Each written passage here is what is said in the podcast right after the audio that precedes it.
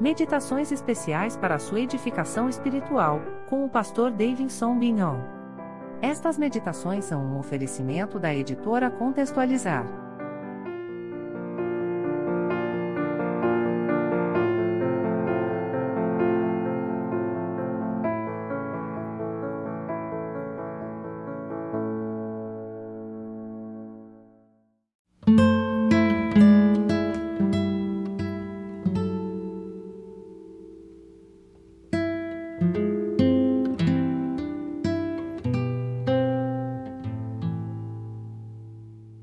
Shalom, eu sou Davidson Bignon, sou mestre em Ciências da Religião, professor de hebraico bíblico e exegese do Antigo Testamento no seminário, sou também pastor congregacional, atuei como revisor da equipe da Bíblia de Estudo Martin Henry, publicado hoje pela Sociedade Bíblica do Brasil, e também sou publisher da editora Contextualizar.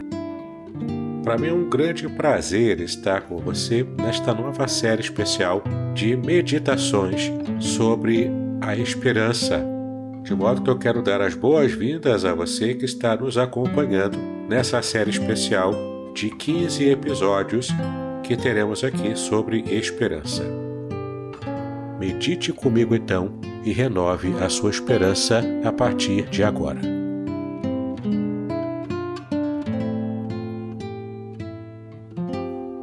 Muito bem, estamos em mais um episódio da nossa série especial de meditações bíblicas acerca da palavra esperança. Este é o episódio de número 11 e o texto que vamos meditar hoje está no Salmo 119, versículo 43, que diz assim: E não tireis totalmente a palavra de verdade da minha boca, pois tenho esperado nos teus juízos. Este salmo aqui é um salmo muito especial para mim. É o salmo em que eu fui chamado para o ministério. Este salmo me trouxe esse chamado quando várias ocasiões eu estive lendo este salmo e ele falava comigo sobre o ensino da palavra de Deus, sobre a compreensão dos estatutos do Senhor. E esse meu chamado para o ministério pastoral se deu então com a leitura e meditação do Salmo 119, há muito tempo atrás. E aqui nós vemos o anseio do salmista quando ele pede a Deus que não tires totalmente a palavra da verdade da boca do salmista, porque ele tem esperado nos juízos do Senhor. Muitas vezes nós ficamos apreensivos quanto ao nosso futuro, quando estamos no meio do, do furacão e não sabemos como resolver uma crise, uma crise às vezes grande demais. Mas aqui nós aprendemos que quando esperamos o agir de Deus, os juízos de Deus eles são perfeitos. Sim, aguardamos os juízos de Deus, mesmo quando os juízes humanos falham. Então, quanto tantas pessoas que têm estudo, que têm conhecimento, que têm autoridade para julgar casos, e essas pessoas falham, e a justiça ela é, é vituperada no nosso meio, nós só podemos apre apresentar a nossa fé diante do Senhor sabendo que no tempo certo Ele vai agir a nosso favor. O nosso Deus é justo juiz. Então, quando muitas vezes nos sentimos completamente injustiçados perante o mundo, quando muitas vezes enfrentamos uma crise, é devido a uma decisão mal feita na justiça dos homens sabemos que o Senhor é aquele que nos julga e que julga a todos com completa e perfeita justiça.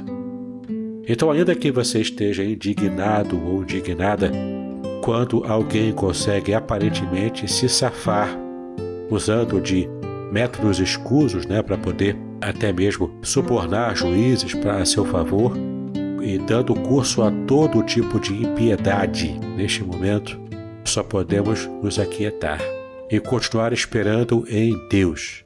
O Senhor é justo juiz e não tardará para que Ele esteja trazendo a lume tudo o que está encoberto.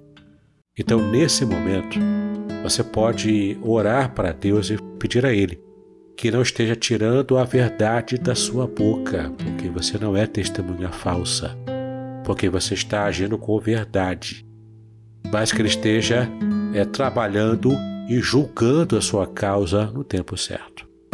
Mas lembre-se, não adianta você querer que Deus esteja agindo com justiça a seu favor se você não está vivendo de acordo com aquilo que Ele quer, se você não tem verdade na sua boca. Então, em nome de Jesus, que você possa ter a certeza de que você está agindo não de modo ímpio, mas de modo santo perante Ele. E se você estiver correto, correta, no seu direcionamento, na sua forma de agir, que você possa realmente esperar, porque o nosso justo juiz não falha.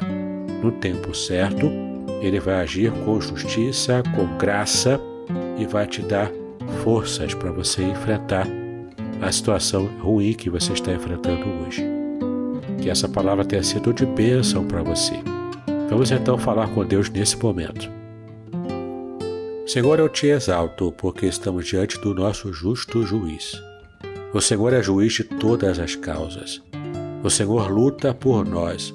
O Senhor pleiteia as nossas causas, mesmo quando estamos à mercê de juízes corruptos. E precisamos, ó Pai, da Sua ação quando enfrentamos uma causa na justiça e que precisamos, ó Pai, da Tua bênção, da Tua resposta justa perante nós. Então clamamos a Ti, ó Pai, que Tu livres esse Teu servo, esta Sua serva, de estar enfrentando um problema com falsos juízes. Mas que este meu irmão, esta minha irmã, possa estar aprendendo a confiar em Ti como justo juiz final de tudo o que esperamos. Então, Senhor, clamamos agora a Ti, que Tu estejas trabalhando na causa, na justiça que esse meu irmão, que essa minha irmã tem. Acelere, ó Pai, as decisões. Cuide, Senhor, para que não, não esse meu irmão, essa minha irmã não seja injustiçado ou injustiçada, mas que a tua bênção esteja alcançando a cada um de nós com a justiça eterna do Senhor. Trata conosco, nos dá a resposta que aguardamos. Nós pedimos estas bênçãos, em nome de Jesus, hoje para todos sempre. Amém e amém. Muito bem, espero que esta palavra também tenha sido de bênção para a sua vida. E caso você tenha uma causa na justiça, não se esqueça. Deus controla tudo e todos, Ele é soberano sobre tudo e sobre todos. E nem, nem mesmo a sua causa na justiça está passando despercebida aos olhos de Deus. Espere o agir dele, Ele é o justo juiz.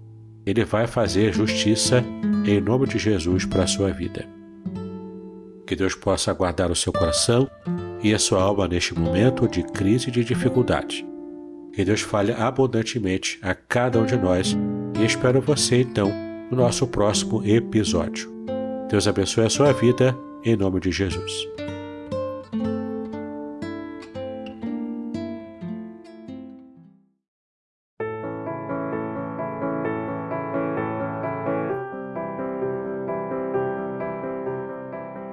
Obrigada por acompanhar esta meditação bíblica.